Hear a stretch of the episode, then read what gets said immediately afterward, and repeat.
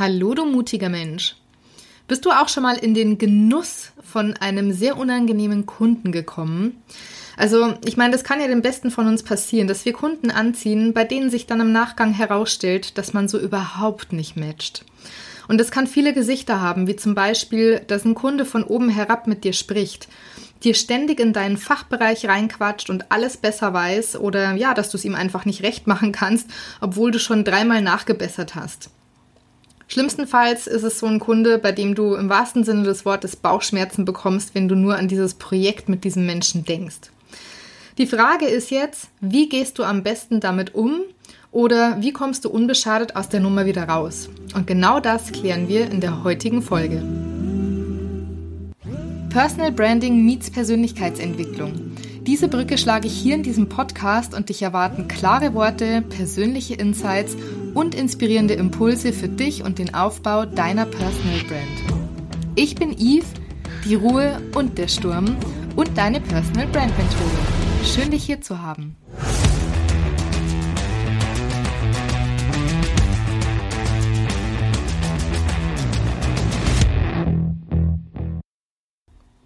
Vielleicht bist du ja selber schon mal in diese Situation gekommen, dass du einen Kunden hattest, mit dem die Zusammenarbeit alles andere als angenehm war. Sowas kann einfach passieren, dass wir am Anfang denken, ach, das passt eigentlich ganz gut und im Laufe der Zusammenarbeit, ja, stellt sich dann einfach raus, dass es halt so überhaupt nicht passt. Und ja, es gibt natürlich verschiedene Art und Weisen, damit umzugehen. Und ich persönlich bin immer ein Fan davon, offen ins Gespräch zu gehen.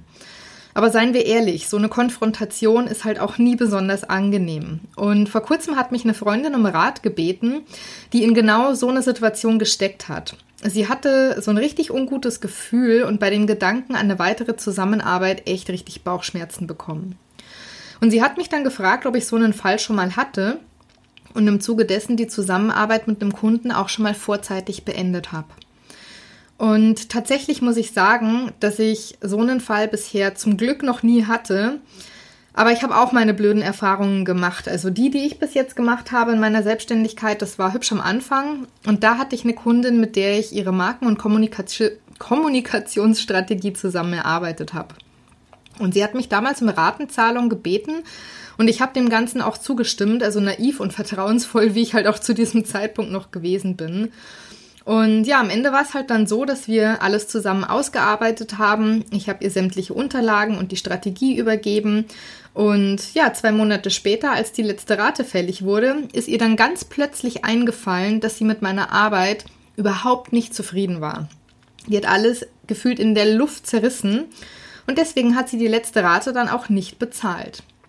Und jetzt ist es natürlich so, dass es hier eine rechtliche Grundlage gibt und Rechte und Pflichten, die sich aus so einer Zusammenarbeit ergeben. Und ja, es ist mein gutes Recht und auch meine Pflicht, dass ich zum Beispiel bei Unzufriedenheit mit dem Ergebnis meine Leistung nachbessern darf. Das ist meine Pflicht, aber gleichzeitig auch mein Recht, dass ich das darf. Und ich habe ihr das angeboten, worauf sie aber einfach nicht eingegangen ist, obwohl sie mir dieses Recht hätte zugestehen müssen.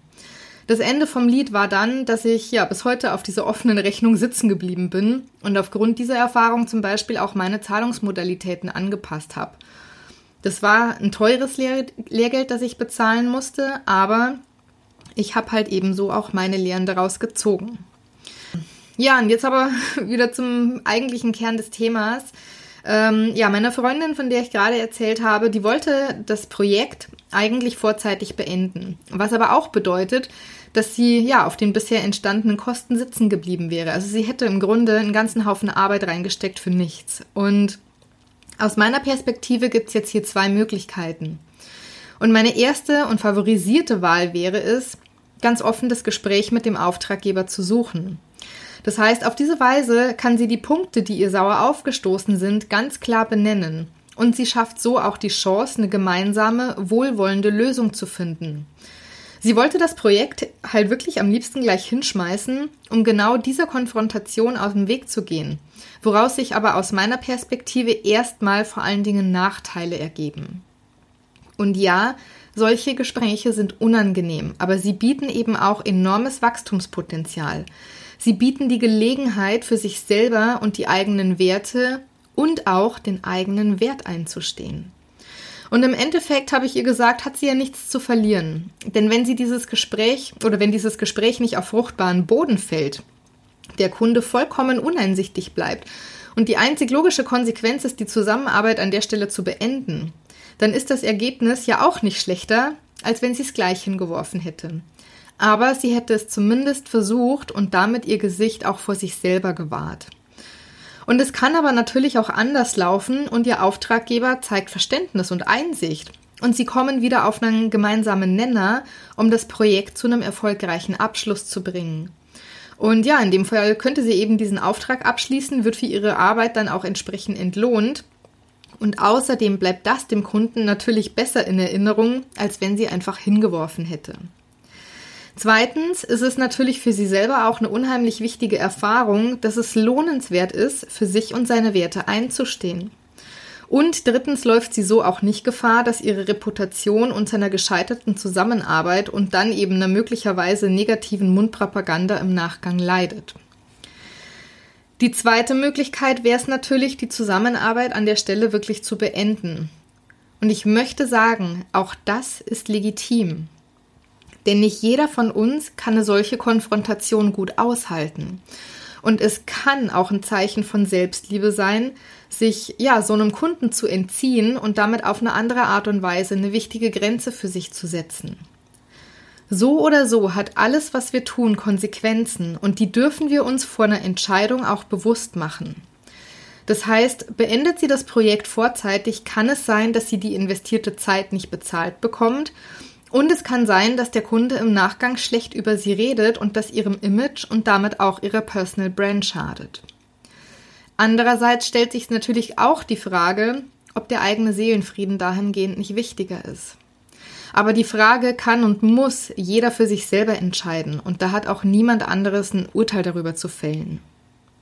Was ich aber am Ende dazu noch sagen möchte ist, Sie ist nicht die erste, die ich kenne, die lieber aus dem Impuls heraus hingeworfen hätte, als aktiv in ein Gespräch zu gehen und ihren Standpunkt zu vertreten.